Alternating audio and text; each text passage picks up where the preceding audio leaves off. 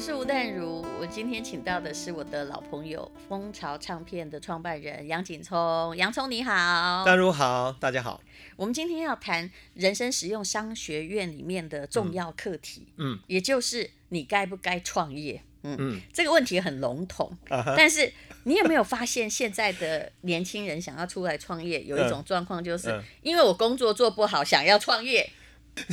我知道有很多人现在想，但是我我不。就不不知道怎么去回应这个，因为在我人生经验来讲，我从来没有想过创业啊。嗯，我只知道说我要做音乐工作。是，那是有一次我们老板哎，他用创业接触偶然，对，对，偶然一种召唤。而且啊，你知道我有时候是一种误会。你知道我们我我非我非常喜欢历史，你不是考历史的博士对不对？我很喜欢历史，我在历史的定位里面，我是要学那个张良，可以帮助好创业这个刘邦，对不对？我希望诸葛亮。我需要找到一个明君老板，让我能够为他效力。你这是讲好听啦，不，真的。其实你只是要提人的薪水呢。好啦，你讲完事。好。本来，因为我们这种哈半农村子弟，你知道吗？或者是工匠的家庭的，都都想说有个好工作，那个好工作绝对不包括自己当老板哦。是没错，是没错。啊，我好吗？那我就。我的例子就是创业怎么开始的。嗯、啊，我们老板那时候就是觉得说，他想要办一家音乐公司嘛，因为、嗯、我在他那边打工啊，嗯、工作啊，他没有钱。嗯、他说：“你有没有可能去筹一百万哈？那我们就来创立一个唱片公司啊，你来当老板当合伙人，你就不要只当业务。”怎么这么傻？这感觉像一个诈骗集团。哎，可是对我来讲，如果我是老板，我一定觉得你很可为，我就说啊，你你可以这样一百万哈，我我帮你投资八十，你筹二十，因为是个年轻人没有钱，结果他马上叫你说你要不要筹一百万，成立一个子公司，对不对？可是那时候我觉得，因为我我我喜欢音乐啊，可是我工作只是做业务，然后创立唱片公司又能够当老板，又有比较大的。全哎，我觉得这个东西对我还蛮吸引力的。我想，哎，我终于有自己的可以有。于是就被 骗了，然后然后我就跳进去了。啊，跳进去，所以跳进去就刚开始，因为我们跑第一个嘛，哈，先把我们是成立那时候叫音乐中国出版社，嗯，那就把大陆最好的音乐带进来。嗯，可是你知道，过了一两年，大家骗全到台湾有十几家唱片公司都做同样的东西，嗯，所以我们把这个市场都做死掉了。嗯，啊，然后。那个是不是梁祝的时候？对，梁祝黄河那时候我也还很小，名家名曲，你一定有买这个音乐。我有，我有，对，包括而且我很熟，对，我可以告诉你那个梁祝 哪一段是变成了蝴蝶，哪一段是十八相送，哪一段这是梁山伯刚刚遇到祝英台。嗯，好，那那这个问题就来说，做到三年在负债快五六百万，那我们本来两个老板就大家吵架就分开，然后原来他就是有一家公司，他自己去。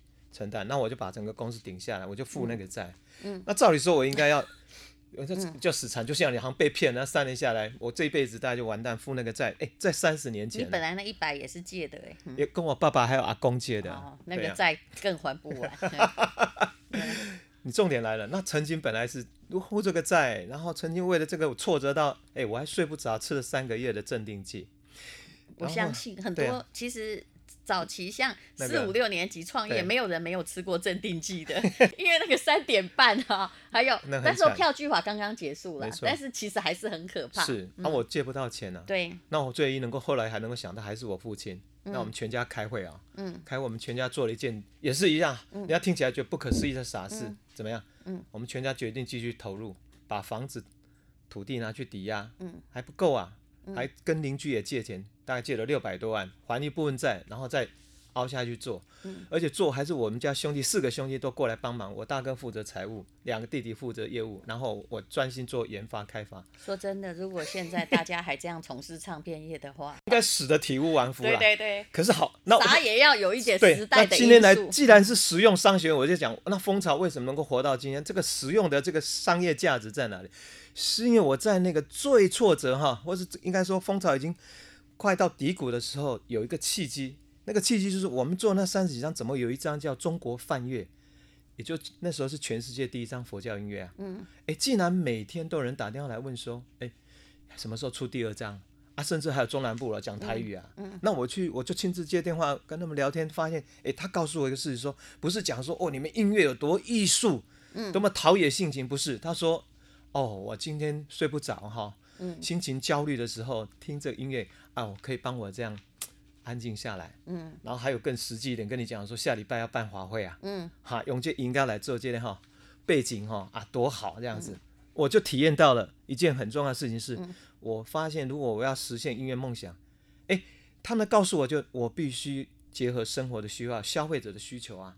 对，这些人买我的东西都是因为需求而来的。你现在讲的刚好就是我现在正在做笔记的哈。对，你看我访问别人比较认真，自己都随便讲。哎，其实第一，你已经讲出了创业的原则。其实创业跟结婚一样。对。哎，就是呃，刚开始你都会遇遇错对象，你知道吗？但是进入都需要冲动与临门一脚。对，对不对？没错，林美一脚，对不对？其实你遇到的对象也许不是很好啊，就是婚也一样嘛，对不对？刚开始也许起之误会，第二者就是说，其实因为你不是一个就是念完什么商学行销来创业，你根本就是糊里糊涂创业，然后包括一整个傻傻的可爱家族哈，呃，其实后来其实是机会让你感觉到，对，唯一的成功道路是，对，你不能站在你喜欢什么音乐，我喜欢的，而是。消费者的实用角度来思考，你永远要穿着消费者的鞋子。没错，没错，两点，没错，嗯，这两个，然后再来就是行动，怎么行动，对不对？你看哦，那一年我们六百多还了一部分债之后，嗯，我整整一年就只做了六张佛教音乐，我其他音乐都没做。我可以问你一个旁枝末节的问题，请说。那一年的债贷款率是多少？贷款率，哎，我们乡下是这样哦，你看十万算三，三百八十六，我还记得没有？那时候的贷款利率大概十趴左右。你看。对啊，很高哦，对，那很高，现在就一点三趴而已啊。那时候其实那个光那个要每个月要还，其实是一笔钱，对，很可怕哦。对，然后我们乡下那十万十万，其实后来我们给他还利息，也是还到十趴还是十二趴，因为我们觉得不能不能给这个行这个父老乡下父老还没有钱赚。其实那他们应该会。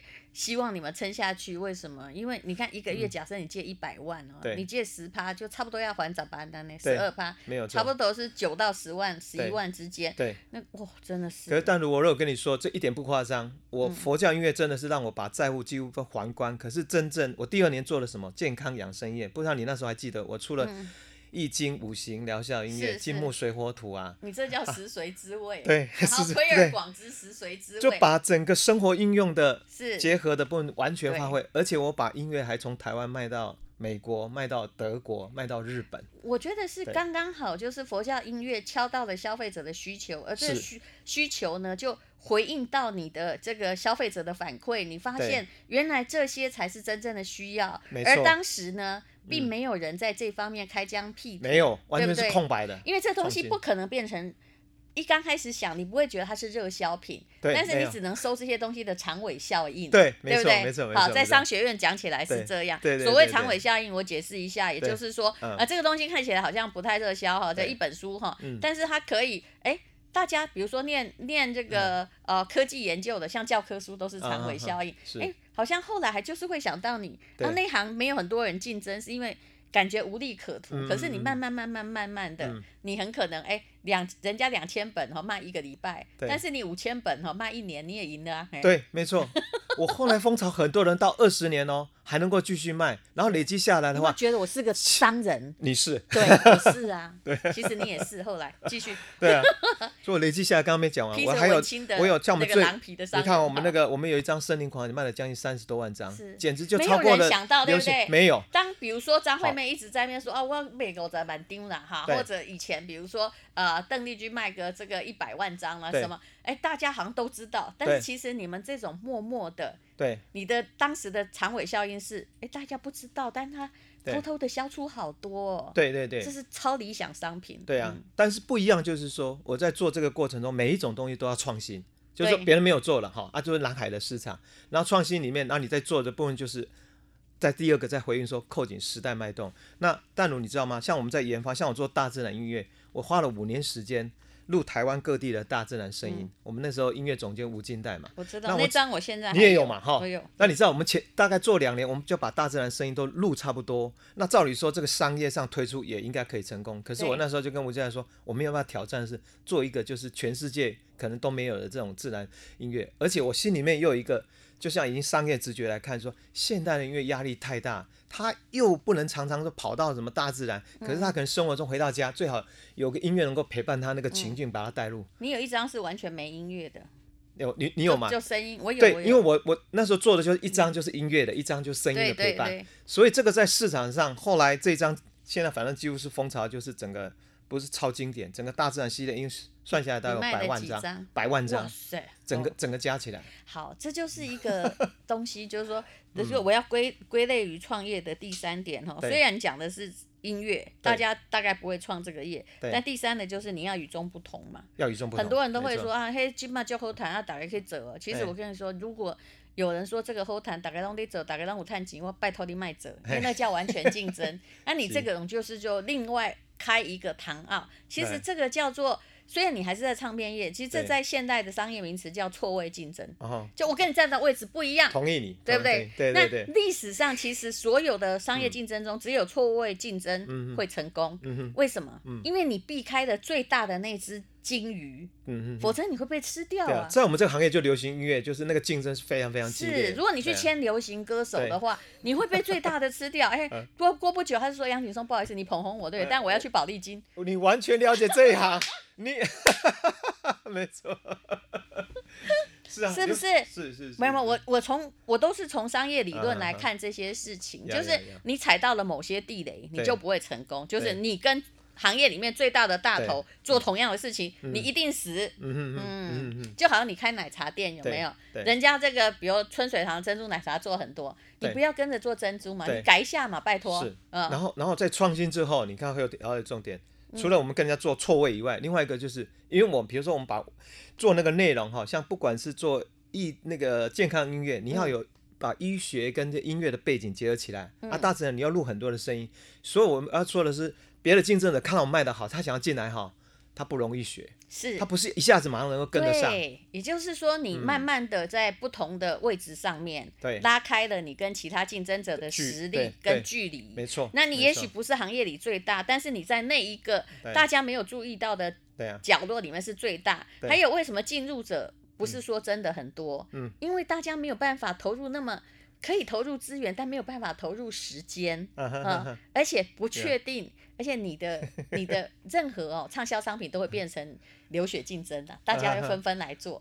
但是问题是，哎，这些人也并不知道你偷偷卖了这么多张。他知道他也没办法。我说真的，你那个唱片哦，我不是恭维啦，我说的是一件事。这样，前不久我家在丢 CD。哦，你已经在丢 CD 了。没办法，那太多张又占很多位置，书有时候。黄了，或者是没有在使用价格值，uh huh. 你还是也只能把那个书丢掉啊，否则、uh huh. 它也是在那边长虫。结果我后来发现，你刚说的那个森林的这个音乐，就是我没有丢。蜂巢唱片我大部分都比较没有丢，为什么？Oh, 因为我家还有一台那个 BOSS 的小型的那个放 CD 的，uh. 那你不需要留太多张啊，对，对不对？Uh. 因为有时候你就是想听一张完全没有音乐的放松用。嗯哼哼，他导是不是音乐是无所谓的，嗯、哼哼，但是其他的很多歌星的我都把它丢了，为什么？因为 KKBOX 上面很有啊，我干嘛还占家庭空间？嗯哼哼哼哼，呀，我我们现在其实这个行业也面临到就是 CD 真的是大是就不买了，因为甚至连 CD 的播放器都不知道去哪里买。哎，现在车子都没有。对呀对呀，所以你看现在接下来像以我们来讲说，那我们的挑战，我们的机会在哪里？嗯，我们现在全世界我认识这些商业界做唱片的哦朋友。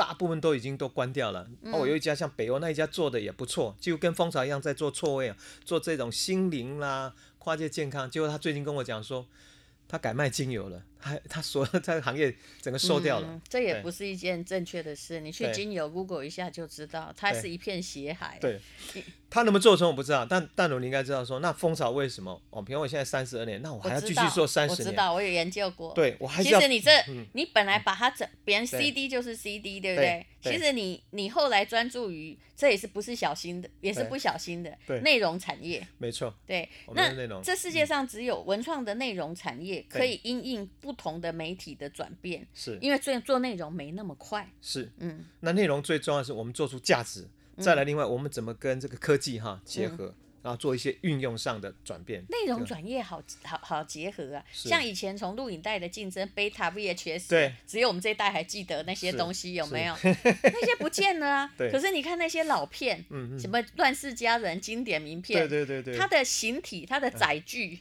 现在显模体啊，可是它的内容，它还是会慢慢的那个长尾效应还是会出来，还是在，还是在。到现在我还是会看一些老片，像我很喜欢黑泽明的老片，然后我还会看那个，哎，那个叫战争，那个谁啊？费雯丽，对对对，啊，还有那飘飘飘那一部，哦，那部我好喜欢。他过了几十年要出来一次，当然后来也许没有商业价值，可是就是这些壳哈，这个威威赫赫的公司有没有？以前台湾的股市是不是什么立跌呀、CD 呀，哇，这些都变股王哎，如今安在在？但是就是那个壳是不断的被平台转移而变化，可是只有。有内容的东西才可以生存，所以我后来觉得说，人类世界是蛮妙的，这是我要归出你的第四点结论，也就是，嗯，不管哦，你哪些做那个具体的东西哦，是，你做个够卡短，摸不到样，但是只有那些摸不到、触不到的东西，它才能够留下来，变成你真正的精神资产才是真的，嗯嗯嗯。